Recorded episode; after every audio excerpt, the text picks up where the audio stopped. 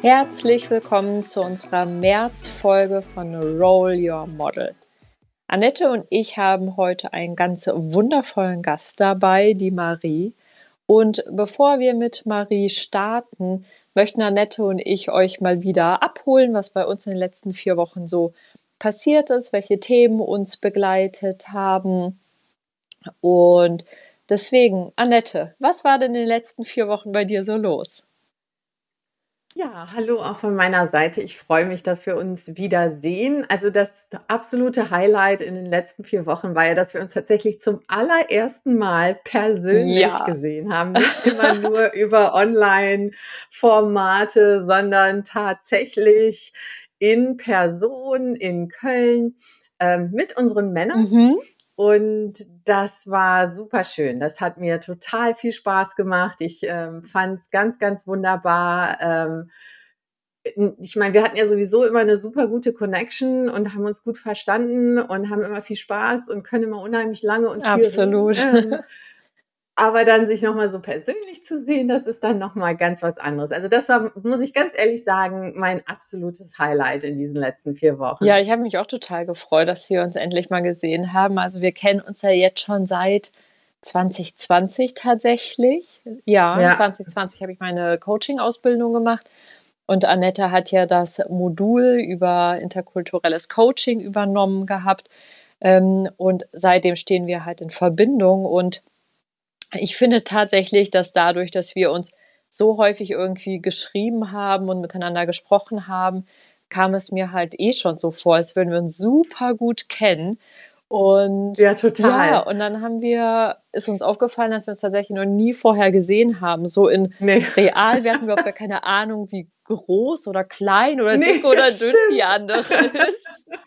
Und ähm, da sorgt ja schon äh, häufiger mal für Überraschungen, habe ich gehört, in digitalen Teams. Deswegen war ja. ich sehr, sehr gespannt und es war ein so schöner Tag. Wir haben ganz toll zusammen äh, zu Mittag gegessen und haben ganz viele Themen gehabt. Ähm, und ich glaube, wir hätten noch stundenlang da miteinander quatschen können. Auf jeden Fall, auf jeden Fall. Nee, das war echt, also es war auch mein Mann, ähm, als wir auf dem Weg dahin waren, sagte er, habt ihr, habt ihr euch eigentlich schon mal gesehen? Ich dachte so, nee, aber ich kann, also es kommt mir halt auch ja. überhaupt nicht so vor, weil wir irgendwie auch über die ganze Zeit, die wir auch ähm, uns immer ausgetauscht haben, um eben den Podcast auch vorzubereiten, das hatte ja echt eine ziemlich lange Vorlaufphase auch so für mhm. uns. Ähm, ja, keine Ahnung, war da einfach immer so eine totale Verbindung. Und ähm, er sagte dann eben so, ja, ihr kennt euch noch gar nicht. Ich sag so, nee, also persönlich jetzt gar nicht. Aber es war halt auch, ich bin da reingelaufen, ne, in das, wir kamen da rein in das Restaurant und du warst schon mhm. da, Elina, du saßt schon und irgendwie bin ich auch direkt auf dich zugelaufen. Es war irgendwie so total klar und es war auch ganz, ja, ganz ähm, vertraut. Ja, ja so ganz ich, natürlich ne? irgendwie, ne? Ja, total. Ja, ja fand ich auch. Ähm, genau. Ja, also ähm, ich kann das definitiv nicht bezeugen, dass man keine Beziehung sozusagen digital aufbauen kann. Also absolut. Absolut. Ich glaube, wir sind nee, das beste also, Beispiel dafür. Total, absolut. Das geht mir genauso. Und es war für mich dann auch nochmal, ähm, weil das war jetzt gerade, ist jetzt so eine Woche oder so her und wir waren, also für mich war das im Anschluss so ähm, an äh, den Hochzeitstag mhm. mit meinem mhm. Mann. Also wir hatten tatsächlich acht, acht uh, wie lange? Doch, 28-jährigen Hochzeitstag und haben so gedacht, so, ach, ne, machen wir uns was Schönes. Das war an einem Freitag, dann sind wir also nach ähm, ich habe dann noch vormittags gearbeitet und nachher sind wir dann nach Köln gefahren, hatten einen schönen Abend, einen ganz, ganz wunderbaren, waren im Hotel direkt mit Blick auf den Rhein. Ach, schön. Liebe ja den Rhein, das finde ich immer so wunderbar. Und ähm, genau, und hatten dann eben am nächsten Tag konnten wir uns dann auf das Essen mit dir und deinem Mann freuen. Und ähm, das war wirklich richtig, richtig schön. Also irgendwie einmal der, der Hochzeitstag ähm, und dann euch beide da zu treffen. Und ähm, dann haben wir auch noch so unsere die Geschichte unseres Hochzeitsantrages irgendwie oder ja, Heiratsantrages äh, auf der Polizeistation in Brasilien erzählt. Ganz genau, ganz genau. Grandios, genau. der Antrag auf der Polizeistation, ja. so wie man sich das halt auch vorstellt. Total romantisch. Ja, ich glaube, genau. jeder will ja, jetzt unbedingt wissen, was da passiert ist. Das erzählen wir jetzt einfach mal nicht. Ne? Aber sagen wir mal so, ihr wurdet jetzt nicht gerade festgenommen, ihr zwei, ne? Nee, ja. nee, das nicht. Im Gegenteil, im Gegenteil. Also die Idee zum Antrag kam tatsächlich vom Polizisten. Ja, super tolle genau, Geschichte. Ja, ja. Wahnsinn, ne? 28 Jahre, also das ist ja eine, ja, eine so lange Zeit und ähm, ja. zumindest das, was ich halt gesehen habe, ist, ich fand, ihr geht einfach so unglaublich schön und nett und liebevoll miteinander um und da sieht man tatsächlich bei relativ wenig Paaren nach 28 Jahren und das ist, ja, fand ich einfach nur grandios und ich würde mich total freuen, wenn wir genauso äh, miteinander umgehen, wenn wir unser 28-Jähriges haben. Das wird noch ein paar ja. Jahre dauern. Aber tatsächlich. Wie lange seid ihr denn jetzt eigentlich schon verheiratet? Ähm, verheiratet sind wir jetzt bald vier Jahre. Ähm, mhm. Aber tatsächlich zusammen sind wir schon zwölf. Oh wow, ja. okay, das ist ja nicht mehr so lange hin. Genau, ne? genau, also, ja. Bis zu den 28 ja. Jahren, ja. Nee, also ich muss auch sagen, ähm, das sage ich halt immer wieder, äh, das ist auch so, also mein Mann und mein Sohn, das ist so, das sind so meine Lottogewinne. Ach, und schön. ich denke immer, deswegen, für die beiden bin ich dermaßen dankbar und dann kann man irgendwie alles andere, was vielleicht nicht so rosig immer läuft oder wo es vielleicht mal schwierig ist, irgendwie auch besser besser wuppen oder besser packen, wenn, weil, weil ich einfach so das Gefühl habe, dass äh, das ist so das, das gibt mir Kraft, das gibt mir ähm, ja, das hält mich. Mhm. Ne? Das, das ist echt super. Und, und ich bin mir absolut bewusst, was für ein Glück das auch ist, dass man eben den richtigen Menschen findet, dass man zur richtigen Zeit am richtigen Ort ist. Und bei uns beiden, ich meine, er war in Brasilien und ich in Deutschland. Und wir haben uns dann eben über dieses Austauschjahr zehn Tage in Brasilien, in der Zeit sind wir uns über den Weg gelaufen. Also das ist ja wirklich. Ähm, ja. Was für eine tolle Fügung. Manche sagen Schicksal, manche sagen Glück, genau, ja. was, auch, was auch immer es ist, aber ähm, das ist schon, da bin ich immer super, super dankbar drüber und ähm, ja, jeden Tag happy, dass wir uns gefunden haben. Ja, super. Ich glaube, für sowas kann man auch wirklich sehr, sehr dankbar sein. Mhm. Wie sieht es denn bei dir aus, Elina? Was war denn außer dem tollen Treffen mit uns natürlich, was war denn noch so bei dir los in ja. den letzten vier Wochen? Ja, ich habe tatsächlich viel darüber nachgedacht und irgendwie ist ja, also schon das, das ganze Jahr ist bei mir relativ viel los, irgendwie viel im Umbruch. Und ähm, ich habe tatsächlich häufiger mal über ein Buch gehört, was ich dann halt jetzt auch tatsächlich nicht gelesen habe, aber als Hörbuch mir angehört habe. Und es ist das Buch von Bronnie Ware, Fünf Dinge, die Sterbende am meisten bereuen. Mhm. Und dieses Buch hat tatsächlich mich unglaublich gepackt. Also schon währenddessen ähm, habe ich so die eine oder andere Träne verdrückt, weil es geht halt um eine, um eine Krankenschwester, die ja Menschen, die im Endstadium ihres Lebens sich befinden, begleitet. Ähm, sie weiß natürlich und auch die, die Leute selber wissen, dass sie einfach nicht mehr lange zu leben haben. Und da waren einfach ganz berührende Geschichten dabei, die ja, die wirklich die Tränen manchmal äh, mir in die mhm. Augen getrieben haben. Aber was ich unglaublich schön fand, waren halt diese, sie hat halt fünf, diese fünf Dinge aufgelistet. Ja. Ähm, und die würde ich tatsächlich halt sehr gerne teilen, weil ich glaube, dass das nämlich auch ganz viel mit Dankbarkeit zu tun hat. Und vielleicht können wir halt alle ja daraus lernen. Auf jeden Fall. Was waren denn die fünf ja, Dinge? Ähm, also es war den Mut zu haben, sich selbst treu zu sein und weniger arbeiten. Das haben tatsächlich sehr okay. viele gesagt. Ne? Äh, ja. Hören jetzt bestimmt die meisten Arbeitgeber nicht so gerne. die hören jetzt mal eben weg. Genau, genau. Ähm, der dritte Punkt war auch den Mut zu haben, Gefühle Ausdruck zu verleihen wie es aussieht, haben ja. damit auch sehr viele Menschen die Probleme. Hm, Punkt 4 war, mit Freunden in Kontakt zu bleiben. Das, da waren nämlich sehr, sehr viele Menschen sehr traurig darüber, dass sie den Kontakt zu ihren alten Freunden verloren haben.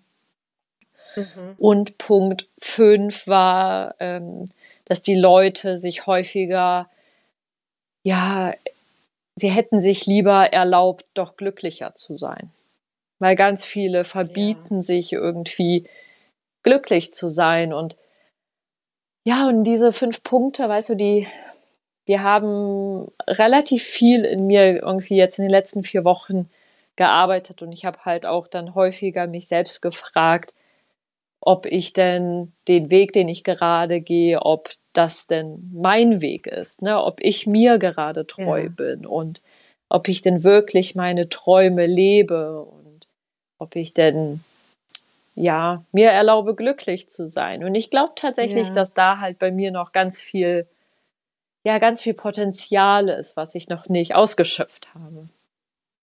Ja, ich glaube, das ist auch sowas, was man ähm, wahrscheinlich sein Leben lang sollte man sich immer wieder selber auch dran erinnern an, an diese fünf Punkte und, und sich halt ja immer wieder selber so kleine Nudges vielleicht irgendwie ja.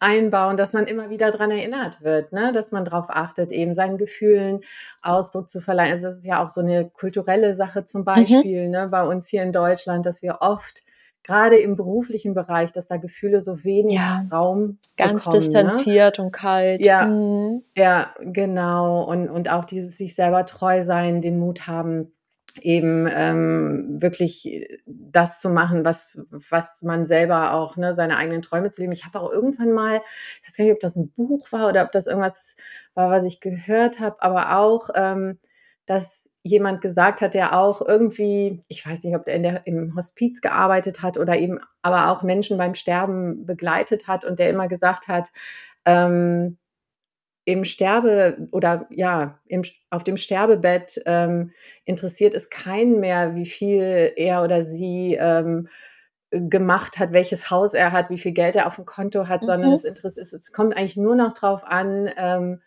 wen hast du geliebt und wer hat dich geliebt? Und das ist bei mir auch irgendwie so hängen geblieben. Wie gesagt, ich kann mich leider nicht mehr dran erinnern, woher das kam, aber eben auch dieses sich konzentrieren auf das wirklich Essentielle und, und was wirklich wichtig ist. Ähm, und ich glaube, das ist, das ist tatsächlich einmal wenn man sich entscheidet, Kinder zu haben, ich finde, dann wirkt man in dem Moment, wo das Kind geboren ist, sehr darauf zurückgeworfen. Mhm. Und wenn jemand stirbt und, und man dabei ist, kriegt man das halt auch mit. Und ähm, ich reagiere da, glaube ich, jetzt gerade so, so ausführlich drauf, weil ich, es jährt sich gerade so ähm, der Tag, äh, an dem mein Vater tatsächlich mhm. verstorben mhm. ist. Also es war jetzt um diese Zeit, als er ins Krankenhaus gekommen ist. Und das, ich merke, das beschäftigt mich mhm. total auch in den letzten Tagen. Und ähm, wir haben ihn da eben sehr nah auch begleitet und das war wirklich nochmal so ein, ja, zurückwerfen auf, auf das absolut Essentielle. Für ihn war es nur noch wichtig und es war tatsächlich, hatte immer ein super enges Verhältnis zu meinem Sohn auch, aber im,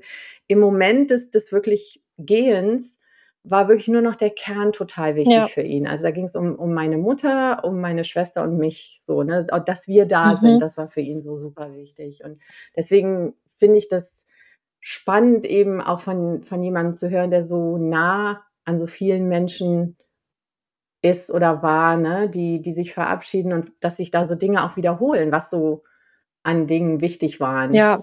für diese Menschen. Ne? Also das, das ist schon, ja, das macht was mit einem, ja. glaube ich. Ne? Ja, ja ich ja. finde auch, also uns beschäftigen ja so viele Punkte, die wo wir vielleicht währenddessen halt auch glauben, dass es einfach ein unglaublich großes Problem ist oder dass es unglaublich ja. wichtig, dass wir zum Beispiel befördert werden und so weiter. Ne? Und das sind ja auch alles gute mhm. und wichtige Gedanken, aber wenn man, wenn man dann halt solche Geschichten hört, ne? egal ob das jetzt zum Beispiel über deinen Vater ist oder halt in diesem Buch, ja, dann, dann geht man halt so einen Step nochmal zurück und denkt darüber nach. Und dann sagt man, eigentlich ist es total unwichtig. Und es ist unwichtig, ob ja. man 50.000 oder 60.000 am Ende verdient. Ne? Aber wenn du Zeit mit deiner Familie verbracht hast oder Zeit mit deinen Freunden, das wird dir halt niemand nehmen können. Ne? Und das ist halt auch nicht mit Geld mhm. aufzuwiegen. Und ähm, ja, Genau, und solche, ja, solche glaub, Gedanken kamen dann halt irgendwie hoch. Ne? Ja. Und dann stellt man plötzlich irgendwie alles in Frage. ja, das ist ja manchmal auch ganz gut, ne? dass man so mal alles in Frage stellt. Man muss dann immer wieder zurückkommen. man muss dann immer wieder zurückkommen zur Realität, damit man auch irgendwie weitermachen kann. Aber so ab und zu mal so alles grundsätzlich und radikal in Frage zu stellen. Ich glaube, das ist, ähm, ist eigentlich ganz gut. Ja, also es ist unglaublich anstrengend tatsächlich. Ja. Ne? Ähm, ja. Aber ich glaube auch, es ist ganz gut. Es fühlt sich so ein bisschen an, als hätte ich so ein, so ein Sieb rausgeholt und würde gerade mhm. so ein mhm. bisschen durchsieben und halt gucken. Ne? Und, und dann halt sozusagen, dass das Wichtigste im Sieb bleibt und alles, was halt ja. rausfällt, das ist eigentlich nur Ballast, das brauche ich nicht. Und ja. Genau, das ja. heißt, momentan bin ich am sieben. Sehr gut. Dann sieb mal, sieb mal schön weiter. Ich bin mal ganz gespannt, ähm, was dann so nachher auch übrig bleibt für dich in deinem. Absolut, Sieb. absolut, ja. Und ich hätte tatsächlich bei diesen fünf Dingen noch ein Punkt sechs ähm, erwartet. Mhm. Und das ist nämlich, man bereut immer das, was man nicht gemacht hat. Das glaube ich nämlich. Ja. Und vielleicht ist das nämlich auch eine total gute Überleitung zu unserem Gast, weil ähm, die Marie hat ja uns auch das eine oder andere Mal erzählt, dass man mutig sein soll, mutig den ersten ja. Schritt zu gehen, mutig etwas Neues auszuprobieren, raus aus der Komfortzone, ja, absolut. Und eben auch mutig äh, zu sein, vielleicht auch ähm, Positionen zu besetzen, ähm, die vorher noch nie so besetzt wurden, ähm, von einer jungen Frau zum Beispiel. Und, und auch dieses, ne, das kam, glaube ich, in unserem Gespräch mit Marie auch sehr stark durch, dieses, dieses Relativieren. Also dass Dinge, die, die einem, was genau was du gerade sagtest, die einem im Moment als unfassbar wichtig und, und vielleicht schrecklich und, und furchtbar ähm, vorkommen und auch sind, ähm, dass man die auch relativieren kann und dass einem das helfen kann, über schwierige Dinge und schwierige Momente hinwegzukommen. Also Marie hat da echt wahnsinnig viel zu erzählen. Die hat auch schon einiges ja. hinter sich, einiges mitgemacht. Sehr spannende ne? Geschichte. Total, ganz spannende Frau mit einer ganz spannenden Geschichte und wir freuen uns jetzt. Und das war auch unser Interview gemeinsam, was wir mit ihr geführt haben. Das war halt auch das allererste. Genau, dass wir das beide zusammen gemacht haben. Von daher, ähm, ja, genießt das Interview mit Marie. Es ist total spannend. Ich hoffe, ihr, ähm, ihr habt Spaß dabei. Wir hatten sehr viel Spaß und freuen uns schon auf das nächste Mal, wenn wir uns hören. Have fun. Tschüss.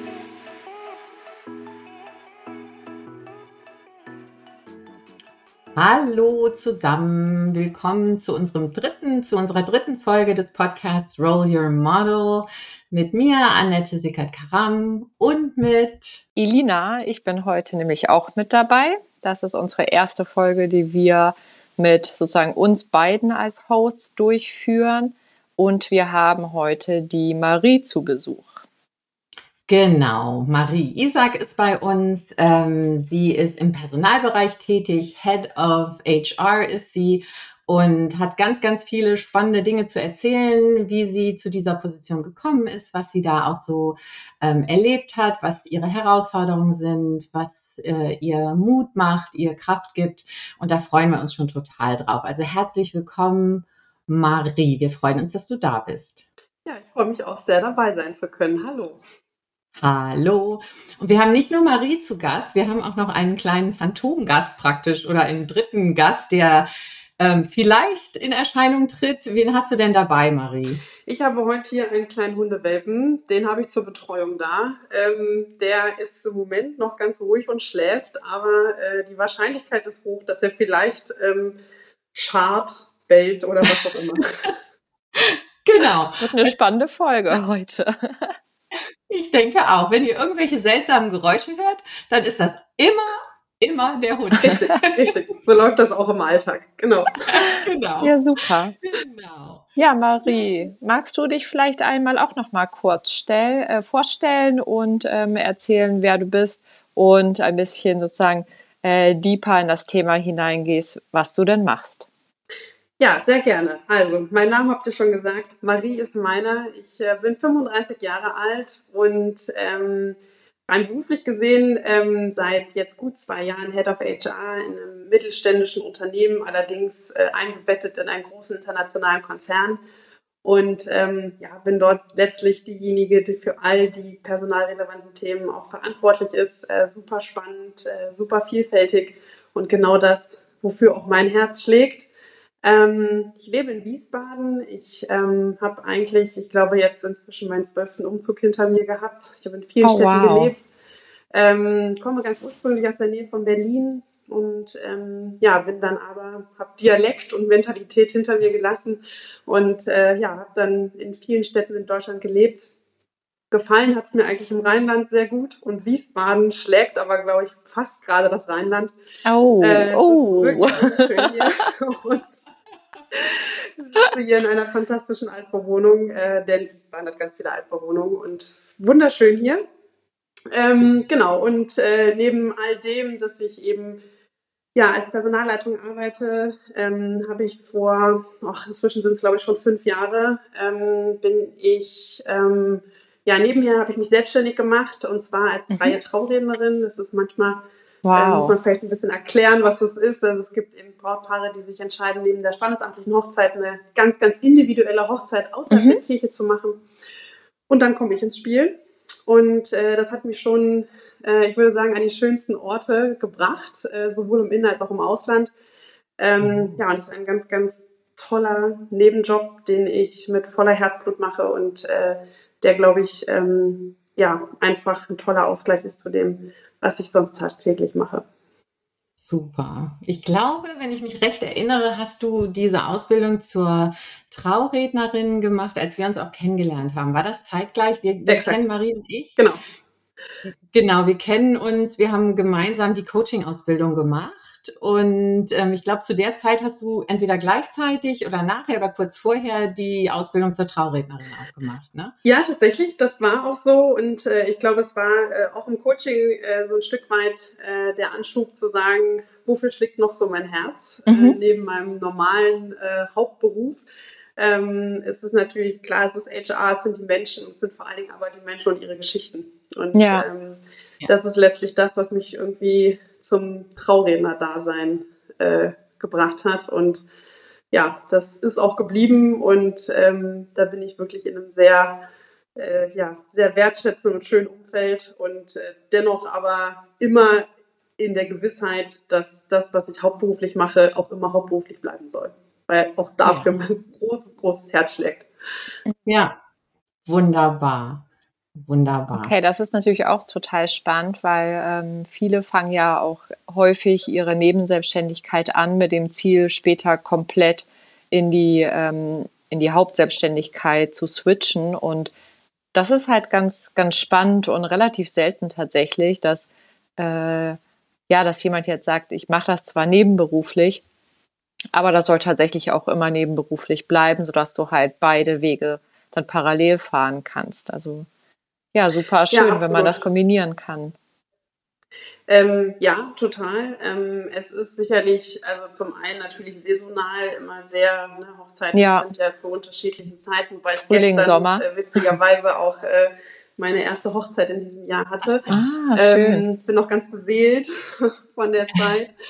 Ähm, und äh, gleichzeitig aber eben sage, dass wahrscheinlich der Ausgleich genau das ist, was mich dann auch so zufrieden macht. Also auf der einen Seite ähm, mhm. aus meinem Hauptberuf ganz, ganz viel Energie zu ziehen ähm, und äh, das einfach eine ganz große Zufriedenheit ist in dem, was ich tue und es auch mir wichtig ist, Verantwortung zu übernehmen, gebraucht zu werden, dabei sein zu können, Dinge zu entscheiden.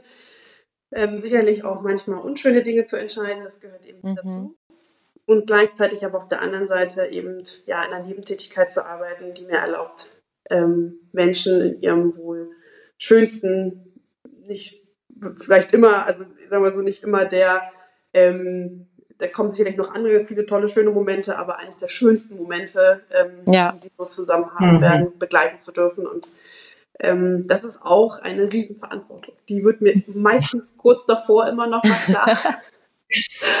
ähm, und äh, ja, aber das ist tatsächlich, also das ist an vielen Dingen deckt es sich dann doch auch wieder mit meinem Hauptjob. Ja, ja. ja. ja. Super. Du sagtest ja auch, dass dich eben gerade auch die ähm, Geschichten so faszinieren an den Menschen, die du dann auf dem kleinen ja. Lebensweg begleiten darfst, ne? wenn, du, wenn du dich vorbereitest auf die Trauung. Mhm. Ähm, und das ist ja genau, da schließt sich so der Kreis zu unserem Podcast. Ne? Das war ja auch so mit der Grund, warum Elina und ich ja. den Podcast ähm, machen, eben um Geschichten zu erzählen, auch von, von, von Frauen und von Menschen, die ähm, ja, was Spannendes zu erzählen haben. Und da ähm, freuen wir uns schon sehr, so ein bisschen auf deine Geschichte auch gucken zu können. Bevor wir damit anfangen, wollten wir dich kurz fragen, in welcher Stimmung wir dich denn heute hier erreichen? Ja, tatsächlich, ich hatte es eben schon so ein bisschen angekündigt, in einer sehr beseelten. Ich hatte gestern mein, äh, meine erste Hochzeit in diesem Jahr. Ähm, das war ganz toll. Das war ein ganz kleiner, intimer Rahmen. Das war sehr, sehr schön. Äh, wir waren zu acht. Äh, das war wirklich toll. Oh, das ist wirklich ähm, klein. Genau, in einem ganz tollen Schloss. Das war sehr, sehr schön. Ähm, ja, Wahnsinn. Sehr beseelt. Und äh, heute geht es mir auch sehr gut. Ich bin ausgeschlafen. Ich war schon mit dem Hund im Wald und äh, sitze jetzt hier. Ähm, ja, und bin sozusagen, äh, ja, emotional sehr ausgeglichen. Kann man vielleicht so zusammenfassen. Ja. Ach, das hört sich klasse an. Genau, beste Voraussetzungen. Ja, exakt, Absolut. exakt. Absolut. Ja, bevor wir ähm, zu deinem Hauptjob sozusagen switchen, würde ich mich total dafür interessieren, wie du denn deine Leidenschaft jetzt für die freie, ähm, für die freie Trauung, für das freie Reden auf Trauungen ähm, gefunden hast, weil es hört sich jetzt für mich so an, als würdest du in deinem Hauptjob super zufrieden sein und dort ähm, auch schon deine Erfüllung gefunden haben. Und das ist ja etwas, was halt also viele Menschen noch nicht gefunden haben, beziehungsweise momentan auf dem Weg sind. Und ähm, ja, wie hat er sich denn für dich irgendwie ergeben, dass du, dass du sozusagen diese Seite an dir entdeckt hast? Ja, das ist auch ein ganz, ganz wichtiger Punkt, den du gerade sagst. Ähm, ich glaube, das ist auch was, was ich jeden Tag, äh, es hört sich jetzt etwas platt an, aber doch auch tatsächlich jeden Tag sehr schätze ähm, in einem Beruf zu arbeiten, der mir unwahrscheinlich viel Freude bereitet, mhm. der ähm, sicherlich natürlich Herausforderungen hat und mal gute und auch mal weniger gute hat, äh, ja. hat aber grundsätzlich sehe ich eine totale Erfüllung in dem, was ich hauptberuflich mache. Das ist total mhm. Ding. und ähm, das ist auch so das Feedback, was ich ganz oft bekomme, dass ich so Personalleiterin mit Herz bin. Mhm. Und, ja. Super schön. Ich glaube, dass das mit Herz sein äh, letztlich auch das war, was mich so ein Stück weit zu den Traureden gebracht hat. Ähm, ich habe mich fragen das ganz oft Menschen, mhm. vor allem Brautpaare, wie ich dazu gekommen bin. ähm, ich kann nicht sagen, dass es der Moment war. Also ich weiß genau, wann ich mich dafür entschieden habe. Okay. Ähm, bin äh, unterwegs gewesen und bin relativ abgehetzt in einem Hotel in Würzburg angekommen. Ich war beruflich unterwegs und habe mir irgendwie die Frage gestellt, warum auch immer Mensch und was gibt's denn so, wo du vielleicht irgendwie dich so mit den so richtig immer schönen Themen beschäftigen könntest? Denn als Personalleiterin ist man eben auch oft in Themen, die äh, ja, die entschieden werden müssen. Es gibt, es gibt Kündigungen, es gibt mhm. Themen wie, mh, hm, wie entwickelt sich jemand weiter? Kann er sich weiterentwickeln? Müssen wir uns von jemandem trennen? Gibt es auch ähm, ja, einfach grundsätzliche Themen, die entschieden werden und HR entscheidet in der Regel sehr, sehr oft viele Themen, die ja. sehr gut sein können, aber eben auch manchmal ähm, für, für jemand ganz individuell eben nicht so positiv sind. Mhm. Und in diesem Zusammenhang habe ich mir halt die Frage gestellt, was ist denn so das ganz positive Umfeld, in dem du tätig werden könntest? Und irgendwie kamen dann die Hochzeiten und dann kam irgendwie das Reden und freie Trauung. Also ich hatte vorher tatsächlich wenig Berührungspunkte damit. Und ich muss dazu sagen, ich habe ähm, dann quasi so eine kurze Ausbildung auch dazu gemacht, ähm, um das letztlich auch zu erlernen und ähm, hatte jetzt gar nicht damit gerechnet, dass es so schnell so erfolgreich wird, aber es war so, dass ich relativ schnell sehr, sehr viele Hochzeiten hatte und das bringt mich so zu meinem Thema. Ich glaube, überall da, wo man Dinge nicht aus einem Mangel heraus macht, sondern aus einem ja. aus einer Überzeugung, mhm. trifft man auch nicht auf Menschen mit Mangel, sondern ähm, ja. Die Menschen kommen zu einem und empfinden genau dieses Herzblut und diese Leidenschaft und dieses, ähm, ja, das aus so einer Überzeugung herauszumachen. Und das war für mich so ein Beispiel. Dann, also ich habe das sicherlich nicht aus finanziellen Gründen gemacht, ähm, was man ja durchaus auch in der Hochzeitsbranche denken könnte. Ähm, natürlich mache ich das nicht für Kieselsteine, das meine ich jetzt nicht, ja, aber ich verdiene damit auch Geld. Aber das war nicht mein Antrieb. Vielleicht muss man ja. das halt sagen. Mein Antrieb ja. war ein anderer. Und der ist auch heute noch ein anderer. Ja. ja. Ja, ja, wunderbar. Und eben, was gibt es auch Schöneres, wenn du sagst, sich beschäftigen mit, mit Themen, die, die eben schön sind ja. oder die, die hauptsächlich das Schöne bringen. Was gibt es Schöneres als die Liebe, ne? In egal welcher Form, ja. aber irgendwie, ne, kann, gibt es da kaum was, was, was Schöneres, was man sich vorstellen kann. Wunderbar. Ja, und vielleicht auch da noch ergänzen, weil das ja letztlich auch so die Parallele dazu ist. Ähm, ich treffe jeden Tag auf Menschen aus ganz unterschiedlichen Kontexten. Ich habe so unterschiedliche Zielgruppen. Ich habe ähm, Menschen, die teilweise keinen Beruf gelernt haben, die aber genauso mit ihrem Anliegen zu mir kommen ähm, oder, oder der Sprache nicht mächtig sind oder was auch immer. Und gleichzeitig treffe ich aber auch auf Menschen, die ähm, vielleicht irgendwie, weiß ich auch nicht, das wäre jetzt ein gutes Beispiel dazu, also aber einfach aus so ganz unterschiedlichen Zielgruppen, aus ganz unterschiedlichen Kontexten, aus ganz unterschiedlichen Beweggründen. Und ähm, ich glaube, das ist auch das, was es halt auch dann wiederum bei den Traureden ausmacht. Ich treffe eben auf Menschen, die Geschichten haben. Ja, und ähm, die sind natürlich äh, oft mit schönen Sachen geprägt, aber die sind eben auch mit weniger schönen Sachen geprägt. Und es ist eben auch meine Aufgabe als Personalleiterin, ähm, nicht immer nur zu sehen, warum was nicht funktioniert, sondern auch immer zu verstehen, weswegen Dinge nicht funktionieren. Und das kann natürlich im beruflichen Kontext sein, es kann aber auch aus dem privaten Kontext kommen. Ähm, und das heißt jetzt nicht, dass jedes Thema mit einer ähm, privaten Sache entschuldigt werden kann. Das meine ich damit überhaupt nicht, sondern eher, dass mir wichtig ist, zu verstehen, weswegen Dinge passieren, wie sie passieren und weswegen Menschen handeln, wie sie handeln. Und ähm, wenn man Brautpaare begleitet, dann muss da ganz schnell eine Vertrauensebene da sein, weil die öffnen einfach ihr Herz, um ihre Geschichte zu erzählen. Und das tun sie nicht, wenn sie das Gefühl haben, da sitzt jetzt jemand, der mich nicht annimmt mit meiner Geschichte, sondern ja. äh, vielleicht irgendeinen Vorteil hat oder das irgendwie voreingenommen macht oder so. Und ähm, das ist halt wichtig. Das ist als Traurednerin wichtig, aber es ist als Personalleiterin noch viel, viel wichtiger, ähm, ja. weil HR ist Vertrauensbasis in jeglicher ja. Hinsicht. Genau, da ist diese bewertungsfreie Haltung, ja. glaube ich, unfassbar, unfassbar wichtig. Ja. ja. Genau. So, dann wollen wir natürlich wissen, du bist, hast ja gesagt, du bist Head of HR jetzt in ja. einem äh, Unternehmen, das äh, in einem mittelständischen Unternehmen, was einem größeren international aufgestellten Konzern angehört. Wie war denn so dein Weg dahin? Wie, du bist ja nicht direkt da reingeploppt und so, so, hier bin ich, jetzt bin ich Head of HR, sondern ähm, wie war denn dein Weg dahin? Was waren so die Stationen, die du durchlaufen bist? Ähm, welche waren vielleicht auch besonders prägend für dich? Also ich glaube, eines der prägendsten äh, Dinge war, dass ich mit 19 Jahren sozusagen auf die andere Seite von Deutschland gezogen bin. Ähm, das waren so knapp 800 Kilometer. Oh, wow. Für jemand, der sehr an seiner Familie hängt, war das wirklich, wirklich ja, herausfordernd. Ja, ähm, weil man eben nicht mal eben nach Hause konnte. Ähm, und ähm, was, glaube ich, ganz wichtig ist, ist, dass ich so ein bisschen andersrum angefangen habe. Also ich bin nach dem Abitur in eine verkürzte Ausbildung gegangen, um letztlich Führungskraft im Einzelhandel zu werden. Und ähm, bin den Weg auch gegangen und habe mir aber nicht so richtig Gedanken gemacht, was der Einzelhandel für mich bedeutet. Ich habe das halt gemacht, wie man das so nach Abi macht mit 19, wo man nicht so richtig weiß, in welche Richtung das geht. Ja. Ähm, und habe da auch viel Spaß dran gehabt, ähm, aber letztlich irgendwann festgestellt, dass, dass mir die Aufgabe eben nicht reicht ähm, und habe dann nebenher angefangen, Studium zu machen. Ich habe Betriebswirtschaftslehre neben meinem Vollzeitjob studiert und ich glaube, das war tatsächlich eine der prägendsten äh, Situationen, die ich hatte, weil ich zur gleichen Zeit ähm, eine Schwangerschaftsvertretung übernommen habe als Abteilungsleiterin und mhm. ein Team hatte von 45 Frauen. Oh, wow. Ähm, im Verkauf und ich glaube, das war die Basis dafür, dass ein danach nichts mehr erschüttern kann. äh, weil man alle Themen hat. Es gibt kein Themen, Thema, was dort dabei ausbleibt. Und ähm, ich habe in dieser Zeit neben meinem, neben meinem Job eben studiert. Und ich glaube, inhaltlich könnte ich nicht mehr so wahnsinnig viel wiedergeben, was ich im Studium gemacht habe. Das sage ich auch ganz ehrlich. Ähm, aber wenn ich eins gelernt habe, ist mich zu organisieren.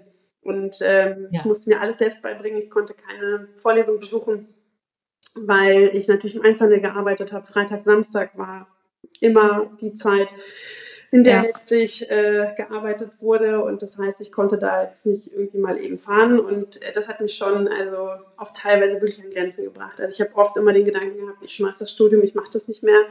Und ich sage auch ja. ganz offen, dass was mich am Ende da gehalten hat, war, dass ich halt das alles privat finanziert habe und gesagt habe, also wenn ich es jetzt nach dem fünften, sechsten Semester schmeiße, ist so viel Geld weg. Mhm. Das war tatsächlich in dem Fall mein Antrieb. Ähm, ja. Und äh, ja, ich habe das dann auch abgeschlossen. Und ähm, das war halt, wie gesagt, also ich weiß noch genau, ich musste meine Bachelorarbeit irgendwie in der Bibliothek schreiben von der Uni, in der ich natürlich nicht eingeschrieben war, weil die war, ne, alles, alles war weit weg, immer an den freien Tagen, immer an den Sonntagen, immer an den Feiertagen dort gewesen. Und ja, das war, also als ich dann irgendwie nach, äh, ja, so knapp, ich glaube, viereinhalb Jahre waren es, äh, vier Jahre waren es, ähm, als dann endlich fertig war, war ich auch sehr, sehr, sehr froh. Und das war wirklich eine super prägende Zeit. Und es war letztlich auch meine Eintrittskarte in den HR-Bereich, weil ich dann quasi die, ähm, den Bereich gewechselt habe und bin dann sozusagen aus dem Filialgeschäft, aus dem Verkauf wirklich in den HR-Bereich. Und da ist es mir halt immer wieder widerfahren, dass ich ganz unterschiedliche Aufgaben habe. Ich habe im Recruiting gearbeitet, ich habe in der Filialbetreuung gearbeitet, ich habe aber letztlich auch ähm, sozusagen junge Menschen auf dem Weg zum Geschäftsführer werden äh, begleitet. Und das waren halt, es war ein Unternehmen, aber ich habe eben immer wieder neue Positionen dort gehabt und war sozusagen in jeder Position immer die Erste. Die Erste, ja. die das jetzt macht. Ähm, Wahrscheinlich auch sehr jung. Ne? Auch, ja. Weil du, ja. Also du warst ja dann auch sehr jung in, in Positionen mit, mit viel Verantwortung. Wie, wie war das denn? Wie war denn dieses Erlebnis? Also ich war damals 26, als ich, oder 25, als ich ähm, äh, dieses große Team übernommen habe. Mhm. Und ich muss auch sagen, ähm, ich habe mir da oft sicherlich auch das ein oder andere nicht gute Feedback abgeholt, ähm, weil man bekommt im Verkauf sehr schnell sehr direktes Feedback. Mhm. Ähm, das, äh, man merkt auch schnell, wenn man Dinge nicht gut macht, wenn man nicht gut kommuniziert. Und was ich lernen musste, ist einfach dieses, man ist eben immer immer ähm, unter, also jeder guckt einen an und jeder guckt, wie man läuft, wie man mhm. guckt, ob man lacht, ob man nicht lacht, ob man ja. was sagt, ob man nichts sagt. Und ja. alles ist letztlich auf dem Präsentierteller und ich habe immer eine Entscheidung, ja. Also wenn ich sehe, dass ein Mitarbeiter in irgendeiner Form was tut und ich bin damit nicht einverstanden, habe ich immer die Wahl zu sagen, sage ich dazu was oder lasse ich es stehen. Aber wenn ich es stehen lasse, wird es ja. wieder zurück. Ja. ja. Ja, ja. Und ja. Äh, das war das war ein Learning für mich, das muss ich mhm. wirklich sagen. Und ich glaube aber, dass die Zeit äh, mich letztlich in meinem Führungsverhalten ähm, so stark geprägt hat, weil ich dadurch lernen musste, äh, Konflikte zu besprechen, klar zu sein, mich auch klar auszudrücken. Ähm, mhm. und, ähm, und deswegen war das natürlich mit 26 auch manchmal nicht ganz so einfach. Ja, ähm, das aber kann ich mir vorstellen. sehr geprägt. Und ja. ähm, ich will das, also ich hatte das tatsächlich, in, kann ich mich an einige Situationen erinnern, als ich ähm, in eine Position gekommen bin, wo ich sozusagen die erste war, die das jetzt auch gelebt hat, dass ich schon auch auf Menschen gestoßen bin, die einfach deutlich länger im Beruf waren und die tatsächlich auch sehr auf den Kopf zu gefragt haben, okay, und was ist jetzt eigentlich ihr Mehrwert? Und warum sind sie mhm. jetzt eigentlich hier? Und ähm, vorher brauchten wir sie auch nicht. Was ist und das was denn? Hat das so, was hat das mit dir gemacht? Wie hast du darauf reagiert? Ja, es ist natürlich so, man hat ja so einen Anspruch an seine Arbeit mhm. und äh, auch darin, das gut zu machen. Und gerade wenn es die Position vorher noch nicht gab und nicht gelebt wurde, dann ist das ja nochmal mehr der Anspruch, den man hatte. Ähm, ich hatte es natürlich oft auch verunsichert ähm, mhm. und auch ähm, letztlich schon auch selbst irgendwie so diese Frage gestellt, okay, wie würde ich es selbst machen, wenn, wenn ich einen Mitarbeiter hätte, den ich dann ähm, ne, in diese Position geben würde, würde ich sowas begleiten. Ne? Natürlich ist kaltes Wasser gut, aber wie begleite ich jemand auf so einem Weg? Und da war ich schon auch manchmal diejenige, die doch auch ein Stück weit äh, alleingelassen wurde. Und das ja. wiederum glaube ich, tat dann wiederum gut, weil dann habe ich mich eben irgendwie durchgewurschtelt. Und ja. letztlich ähm, hat es, wie gesagt, also aus Verunsicherung wurde halt irgendwann dann auch letztlich, ja, wie soll ich das sagen, auch da eine klare Abgrenzung. Ich glaube, das habe ich gelernt, mich klar abzugrenzen. Mhm. Das hat ja. nichts mit mir persönlich zu tun, sondern mit meiner Rolle, die ich hier habe. Ja, ja mhm. das hat mir gerade in diesem Prozess eben auch mal diesen Gegenwind zu bekommen, auch mal in Frage gestellt zu werden, auch zu hören, okay, weswegen sind sie eigentlich hier und ich kann das doch mindestens genauso gut und darum ging es ja gar nicht. Und vor allem ging es ja. um mich, nicht persönlich um mich. Und ja. Mhm. das habe ich gelernt in der Zeit. Ne, die Dinge, also Abgrenzung, ganz, ganz großes Thema. Ja. Ja. Was, ähm, weil ich glaube, das ist für viele ja ein großes Thema, ne? diese Abgrenzung auch zu schaffen und dieses nicht persönlich nehmen und nicht ähm, dann sofort in Selbstzweifel auch zu, zu versinken, wenn so ein harsches Feedback kommt und, und solche Fragen gestellt werden. Was würdest du sagen, hat dir auch dabei geholfen, den Weg dann zu finden, zu sagen, okay, ähm, ich muss mich hier abgrenzen und das ist der Weg? Also ich glaube gar nicht, dass es so den klassischen Weg gibt, nur ich habe mir mhm. natürlich gestellt, wenn ich in der Position, in der ich bin, jetzt jedes Thema mit nach Hause nehme, ja. dann, ja. Ich, dann kann ich den Job nicht machen. Ja, also das war, glaube ich, ein großes Thema. Also es gibt ja viele Menschen, die ähm, sagen, Mensch, ich komme abends nach Hause, ich kann nicht abschalten, ich weiß nicht, was ich machen soll. Und ich hatte sicherlich auch solche Situationen und ich habe auch heute manchmal noch Situationen, weil wenn die besonders, besonders, besonders prägend sind. Mhm. Aber grundsätzlich hört sich das sicherlich sehr hart an, aber ich kann wirklich ähm, unschöne Gespräche führen und kann aus der Tür gehen und kann das loslassen. Also, es, aber das muss ich auch, weil ich ja. glaube immer, ich bin nicht handlungsfähig, wenn ich immer alles mitnehme, weil das ist ja, also das ist ja auch für den nächsten, mit dem ich rede, schwierig, ja. ja, wenn ich völlig vorbelastet bin. Absolut. Oder in irgendeiner ja. ähm, hohen Emotionalität bin. Also ich glaube, da das, das hat mir, also ich habe mir tatsächlich sehr sachlich, sehr rational gesagt, ich kann die Dinge nicht mit nach Hause nehmen, das funktioniert nicht, weil dann, also das funktioniert, wenn ich eine, eine Tätigkeit habe, die nicht von mir erfordert, dass ich solche klaren Entscheidungen treffe. Mhm. Ja, ja. Hattest du denn in der Zeit auch irgendwelche Role Models gehabt, mit denen du dich zum Beispiel auch austauschen konntest oder von denen du etwas lernen konntest, weil jetzt hörte sich für mich erstmal so an, als hättest du mh, hm, sozusagen keine, keinen Anfangssupport bekommen. Ne? Also es hört sich jetzt nicht an, als hättest du irgendwie am Anfang Weiterbildung im Bereich äh, Leadership bekommen, mhm. sondern wurdest eher ins kalte Wasser geschmissen. Also die gab es, also wir hatten natürlich ne, immer okay. so im Zuge dieser der ganzen Ausbildung schon auch immer ähm, Leadership und Coaching-Seminare und so. Das war schon ja. so, aber. Ähm, aber das habe ich nämlich von vielen auch schon ja. gehört, ne, ja. die irgendwie gestartet äh, worden sind. Und ähm, da gab es irgendwie überhaupt gar kein, ähm, ja, gar keine Lernphase vorher. Also die, okay. die gab es zumindest in den, ich sag mal, in den Basics. ja. Ähm, aber auch da habe ich eine sehr klare Haltung dazu, dass ich denke, ja, man kann viele Dinge theoretisch lernen und man kann so, ich sag mal, den Keller aufräumen bei sich, indem man eben sagt, okay, ich habe eine Coaching-Ausbildung, ich mache eine Selbsterfahrung und, ja. und, und. Da kommt es aufs Aber Anwenden drauf an. exakt. Und am Ende kommt es darauf ja. an, was passiert denn, wenn ein Mitarbeiter vor mir sitzt? Ja, ja und absolut. mich in Frage stellt oder mich anbrüllt ja. oder tot traurig ist. Ja, also was passiert denn dann mit mir? Oder wenn jemand ähm, irgendwie, oder wenn ich jemanden kündigen muss oder wenn ich jemandem sagen muss, sein Arbeitsvertrag wird nicht verlängert. Das sind ja eigentlich, und ich vielleicht persönlich mit dem in irgendeiner Form ähm, eine, eine, Beziehung habe, im Sinne von, ich verstehe mich ja. besonders gut mit dem oder das ist ein besonders netter Kollege oder eine neue nette Kollegin. Also es ist ja völlig, ähm, ne, was kann so passieren? Und ähm, ich glaube, das ist so das, was es dann am Ende, das ist so wirklich on the job. Also das ja. kann dir, das habe ich tatsächlich eine sehr klare Haltung zu, das kann dir im Zweifel keiner in einem Seminar beibringen. Da kann dir jemand ja. beibringen, wo sind so deine blinden Flecke? Oder mhm. was sind so deine Trigger? Oder was sind so die Glaubenssätze? Woran muss man mal arbeiten? Was, was ist da überhaupt? Das hilft dir auch, alles aufgeräumter zu sein, auch in Bezug auf andere Menschen. Aber wenn es um das Führungsverhalten geht, glaube ich, habe ich ganz, ganz viel gelernt manchmal auch ja. durch Schmerz im Sinne von, ja, ja, dass es auch manchmal wirklich hart war. Ähm, aber letztlich äh, prägend war und, und genau mich dahin gebracht hat, wo ich heute stehe.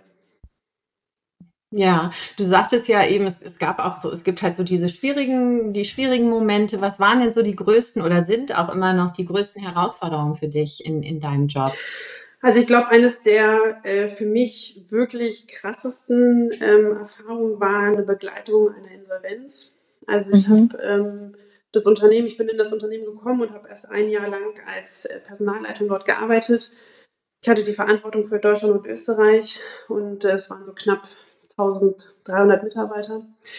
Ähm, mhm. Und das war das erste Jahr okay. Ähm, hat natürlich schon so ein paar Themen Ähm, aber es war eine tolle Aufgabe, weil es meine erste Aufgabe war, die ich hatte in der Gesamtverantwortung. Das war also wirklich mhm. dann nochmal ein großer Schritt, ähm, auch äh, beruflich und persönlich. Und ähm, ja, und mit Corona kam dann die Insolvenz. Oh. Und äh, das war, also ich kann mich noch gut erinnern, das kann ich ganz klar sagen. Also wir haben die ersten 300 äh, Mitarbeitenden entlassen. Ähm, Gleich zu Beginn dann von der Corona-Zeit. Exakt, genau, um mhm. letztlich den Rest zu retten.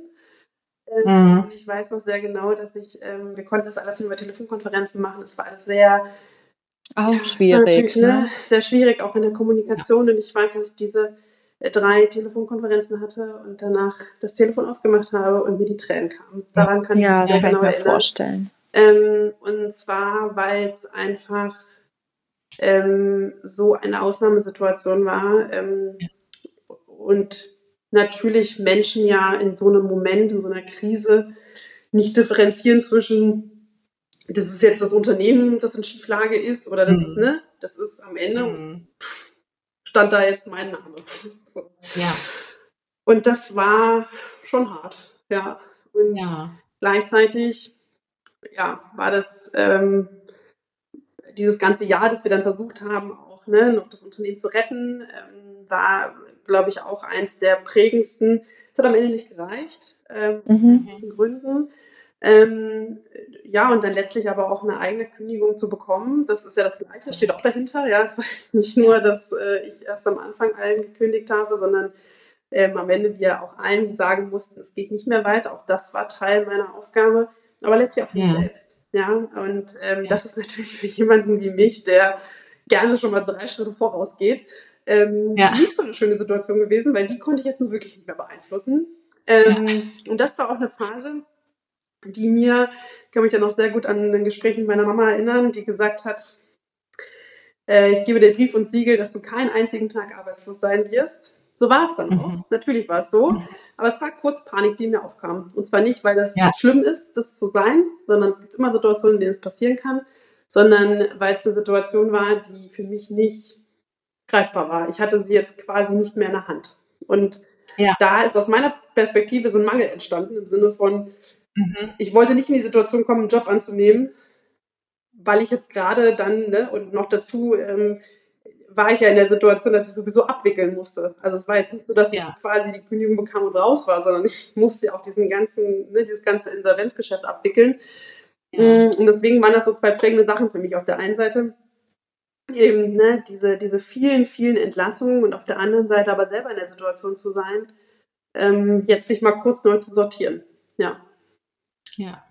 Ja, das war dann so ein Moment, wo, wo du keine Kontrolle mehr mhm. hattest, wo absolute Unsicherheit mhm. erst erstmal auch herrschte. Ne? Das ist, glaube ich, für uns alle immer ja. so riesig. Ja. Aber auch eine wichtige Erfahrung. Also das ist das, was Total. ich festgestellt habe, diese Erfahrung. Also nochmal, ich habe ja die Erfahrung gemacht, dass ich ja tatsächlich in keiner Sekunde in die Situation kam, dass ich jetzt irgendwie mal dann daheim war. Ganz im Gegenteil. Ja, ja. Es zog einfach nur noch vorbei. Ich war auch in der ganzen Zeit kein einziges Mal irgendwie, dass ich mal äh, im Homeoffice saß und das gemacht habe. Ich habe alles irgendwie immer vor Ort. Wir haben alles geregelt. Ja. Ähm, ja. Und vielleicht äh, ne, also wäre es vielleicht auch mal gut gewesen, ja, sich, sich neu zu sortieren. Aber die Zeit hatte ich dann gar nicht. Also ich bin dann tatsächlich sogar früher aus meinem Vertrag raus und bin dann direkt hier in Wiesbaden gestartet. Und das war toll, weil ich plötzlich in einem Unternehmen war, was außerhalb von Mangel war. Es war, ging nicht nur um mhm. Mangel, es ging wirklich darum, zu gucken, wie können wir expandieren, wie können wir neue ähm, Mitarbeitende für uns äh, gewinnen. Da ging es halt um ganz, ganz andere Themen plötzlich und nicht mhm. darum, um es jetzt mal ganz platt zu sagen, wie können wir die Briefumschläge bezahlen, mit denen wir Dinge verschicken müssen. Mhm. Ja. Mhm. Und dann sind wir jetzt Elina, wolltest du ja, was fragen? Ja, ich wollte ja. fragen, wie du denn jetzt an deinen jetzigen Job dann gekommen bist. Also du hast ja gemeint, dass du eigentlich kein keinen Tag lang irgendwie warten musstest. Also hattest du dich schon von vornherein dann angefangen umzuschauen, als du wusstest, okay, es könnte jetzt soweit sein, dass auch ähm, die HR-Abteilung jetzt bald dran ist oder äh, kamen da schon die Leute auf dich zu? War das dein Netzwerk? Wie war das denn da? Ja, ich glaube, es ist ganz oft in solchen Funktionen so, dass es über Headhunter ähm, funktioniert und sowas mhm. in meinem Fall auch. Ähm, ich hatte natürlich in der, das muss man halt auch sagen, in der Situation mehrere Angebote vorliegen. Also ich hatte mich dann auch schon proaktiv umgeguckt und mich dann aber letztlich hierfür entschieden, weil es ähm, ja irgendwie sowas, also mich hat der internationale Kontext natürlich schon auch nochmal, weil das auch wieder wachsen ist, ja, weil man dann mhm. plötzlich doch in die Situation kommt, dass man äh, viel Englisch reden musste. Und das hatte ich vorher alles gar nicht. Also das musste ich nicht. Ich habe im Urlaub Englisch geredet. Ich hatte das jetzt nicht, dass ich das irgendwie beruflich musste. Ja. Und es bringt mich auch heute immer noch an meine Grenzen an manchen Stellen, einfach weil es so, ne, hat auch den Anspruch, dass es irgendwie gut funktioniert. Ähm, Absolut. Und nicht, weil ich nicht Englisch sprechen kann, sondern weil ich es halt im Business-Kontext nicht musste. Ja. Und äh, auch das war schon so ein bisschen dieses, ja, wachsen. Ne? Das ist schon auch wieder sich weiterentwickeln, wieder was Neues dazu haben und das muss ich sagen. Also das, und meine größte Motivation eben nicht mehr im Mangel arbeiten zu müssen. Das hat sich wirklich, aber das war wirklich ein ganz wichtiger Punkt für mich. Ich wollte das nicht mehr. Also ich habe diese Erfahrung gemacht. Man wird ja in so einer Zeit auch, das darf man auch nicht unterschätzen. Ich will nicht, also man sieht manche Dinge überhaupt nicht mehr so kritisch. Ja, also wenn da so ein, so ein gelber Brief vom Gericht kommt, äh, ich weiß gar nicht, wie viele wir davon auf dem Tisch hatten. Mhm. Das, das ist was, was mich heute nie wieder aus der Bahn bringen würde. Also wenn ein ja. Unternehmen irgendwie, ob es Klagen sind, ob das Krankenkassen waren oder was auch immer. Aber man hat da so eine, ja, also so einen Pragmatismus entwickelt und zu sagen, okay, jetzt müssen wir mal gucken, wie wir das machen. Und das war schon auch krass. Also heute habe ich ja diese ganzen Themen glücklicherweise gar nicht mehr. Aber ich habe halt einen anderen Umgang damit. Ne? Und ich glaube, deswegen hat diese Insolvenz mich auch sehr, sehr geprägt. Ja, alles, was man mal durchgemacht ja. hat, ähm, einen dann irgendwie ja. nicht mehr so. Ja, total. Jetzt bist du ja in einem, in, äh, in einem Unternehmen angekommen, wo du eben nicht mehr aus dem Mangel heraus agieren musst, sondern ähm, wo es international ist, wo es auch positiv, äh, so der Blick nach vorne eher ein positiver ist. Was würdest du denn sagen, sind so die Dinge, die dir am meisten Spaß machen an deinem Beruf? Also ich glaube, am meisten Spaß macht mir die absolute Abwechslung. Also ich habe manchmal so Tage, an denen ich morgens beim Arbeitsgericht bin, mittags drei Vorstellungsgespräche führe, abends noch irgendwie, weiß ich nicht, irgendwie mir irgendwelche Personalkosten ziehe, danach nochmal kurz mit ein paar Kollegen in Brainstorming laufe, dann habe ich nochmal zwischen Tür und Angel plötzlich meinen Geschäftsführer bei mir, der nochmal eine Frage hat. Dann kommen vielleicht nochmal drei Mitarbeiter, die jetzt doch nochmal eine Rückfrage zu einer E-Mail haben, die wir so rundgeschickt haben. Oder dann nochmal jemand, der ein ganz persönliches Anliegen hat. Und ich liebe das. Ich liebe diese Vielfalt. Ich bin ja überhaupt nicht jemand, der so nur an einem Thema arbeiten möchte, sondern ich mhm. liebe dieses, ja, so viele Bälle zu jonglieren, idealerweise alles auf dem Schirm zu haben und zu überlegen, okay, wie können wir eine Lösung finden?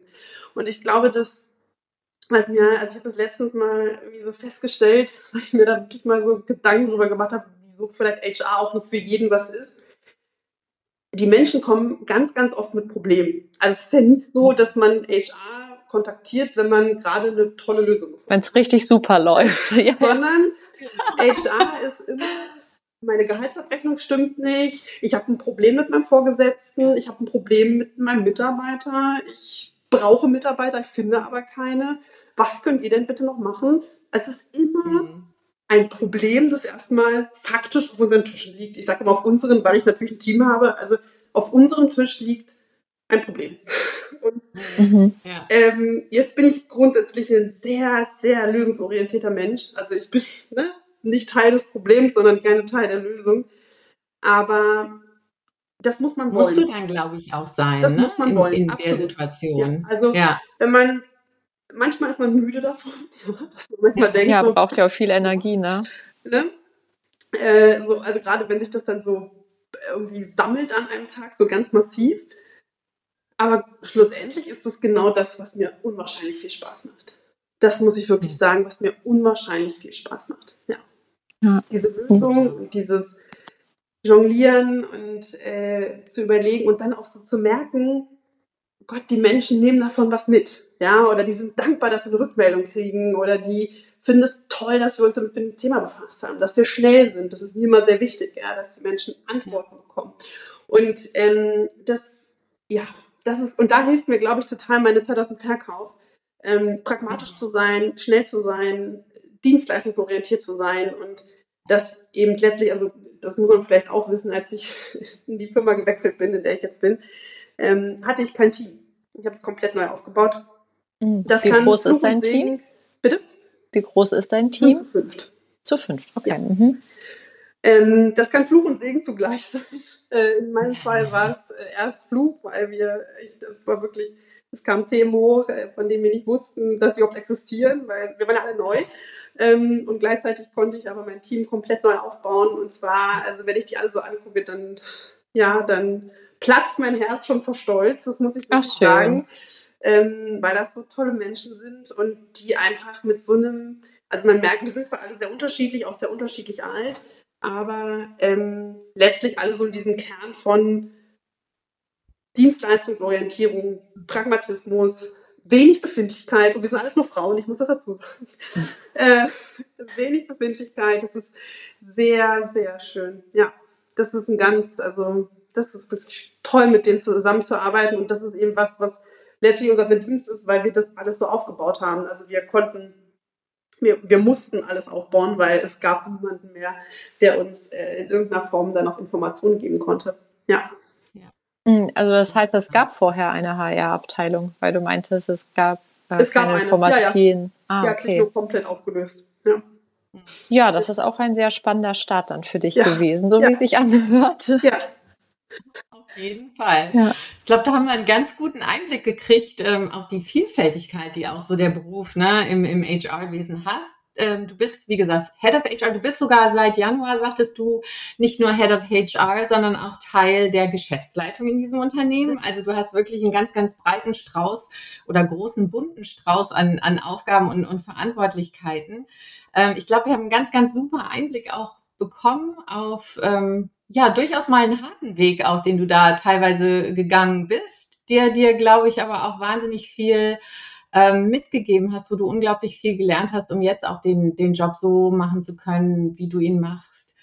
Ähm, wir haben ja immer ähm, eine Überraschungsfrage am Ende unseres Podcasts von unserer vorhergegangenen Gästin. Das war letztes Mal ja die Mariana die in einem ganz anderen Bereich gearbeitet hat. Und die hat uns eine ganz wunderbare Frage mitgegeben für dich, liebe Marie, so zum Abschluss, um das Ganze noch mal ein bisschen abzurunden. Ähm, und zwar, was hast du zuletzt zum ersten Mal gemacht? Oh, muss ich überlegen. ja, dann, ja, das ist ja eine Überraschungsfrage. Ja, die überrascht ja. Ja, total, total. Weil muss man darüber erstmal tatsächlich nachdenken, was ich zuletzt das erste Mal gemacht habe. Du darfst auch mitdenken, Elina, wenn dir was einfällt. Also ich finde die Frage total, total klasse, weil äh, ja. Ich habe das Gefühl, dass je älter man wird, desto weniger probiert man aus. Ähm, ja, das stimmt. Deswegen finde ich sie auch total, total klasse. Hm. Also ich habe zuletzt ja zum ersten Mal einen Podcast aufgenommen. Ah, das ja. stimmt. Das war natürlich jetzt die, die ähm, faule Antwort. Ne? Die Gut die Kurve bekommen, Annette. Ganz schnell. Ja, ich habe äh, tatsächlich was, was mir eingefallen ist. Ja, leg ähm, los. Tatsächlich äh, natürlich wieder was mit meinen Traureden zu tun, aber es ist äh, witzig, weil das war so ein bisschen raus aus der Komfortzone. Mhm. Ähm, ich hatte eine Anfrage von einem Brautpaar, mh, mm, was in London lebt und in äh, Köln geheiratet hat. Und äh, die Traurede war äh, zu einer Hälfte in Englisch und der anderen oh. in Deutsch. Wow. Ähm, und das war für mich, also ich habe schon immer wieder Teile gehabt, die ähm, auf Englisch waren, aber dass ich sozusagen fast die Hälfte oder sogar noch mehr als die Hälfte ähm, eine Zeremonie in Englisch abgehalten hat, hatte ich vorher noch nicht. Und vor allen Dingen, wenn dann auch noch Native Speaker dazwischen sind. Ja. Tolle Herausforderung. Ja, und das war auch noch, ähm, also das, das war wirklich, das war eine Woche vor Weihnachten. Ja. Wo man also sowieso ja meistens schon mal gedanklich, ich kam gerade aus New York wieder und musste dann also diese Rede schreiben. Das hat mir natürlich so ein bisschen geholfen, aber ähm, das war für mich, also ich habe kurz darüber nachgedacht, ob ich das machen möchte, ähm, mhm. weil das ja schon auch Druck bedeutet, äh, weil man es ja besonders gut machen möchte. Und ich habe dann aber gedacht, ich mache das, damit ich so ein bisschen die Angst davor verliere, ähm, dass ich da einfach, ne, einfach Dinge tue, die. Bin gerne jemand, der in die Veränderung geht, aber bei manchen Sachen habe ich doch sehr großen Respekt davor. Und äh, das war das. Ja. Und es hat bestimmt ja. geklappt, oder? Ja, das hat es, aber ich war Klar. unfassbar aufgeregt. Und ja. Also ich bin immer aufgeregt, aber bei diesen Reden, aber da muss ich ganz ehrlich sagen, das war nicht ohne. Ja. Das ja. war nicht ohne. Ja.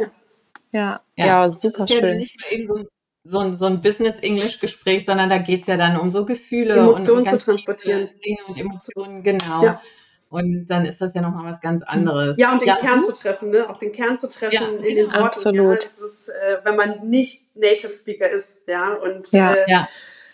ja das war, glaube ich, so das, was äh, Kürze war, was wirklich ja, super. Und was mir auch so die Angst genommen hat davor. Ja, ja tolle Geschichte. Ich habe tatsächlich anschließend noch dazu eine Frage, weil du ja jetzt auch meintest, dass du ganz gerne auch mal was ausprobierst und halt auch relativ schnell auch zu Herausforderungen und neuen Themen Ja sagst. Ähm, und das, was ich halt bei ganz vielen, vor allem halt Frauen mitbekomme, ist, dass sie meistens tatsächlich zuerst Nein sagen oder Angst haben vor einer neuen Position, Angst haben vor Aufgaben, die sie noch nie gemacht haben. Kannst du da vielleicht so zum, zum Ende unseres Podcasts noch ein paar Tipps mitgeben, wie man, sagen wir mal, mutiger an sowas angehen soll? Oder gibt es irgendwelche Fortbildung, Podcasts? Was kannst du da empfehlen, dass dass wir Frauen uns vielleicht etwas mehr zutrauen können und ähm, ja, vielleicht von dir halt auch etwas lernen können. Ja, total gerne, denn es gibt immer so zwei Fragen, die ich mir dabei gestellt habe. Die eine ist mhm. immer, was ist das Schlimmste, was dir passieren kann und wie hoch ist eigentlich das Risiko?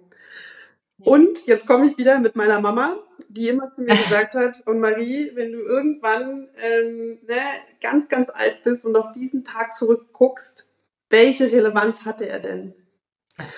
Und das hat mir immer geholfen, Dinge auch zu relativieren, also auch wenn sie mal richtig schräg gelaufen sind. Und ähm, ich glaube, dass wenn man sich immer die Frage stellt, was kann denn wirklich im schlimmsten Fall passieren? Was ist für ein Risiko? Wie hoch ist das Risiko? Und wenn wir das Risiko mal bewerten, was ist denn wirklich, was, was kann passieren, was nicht mehr umzudrehen ist? Ja. Ja.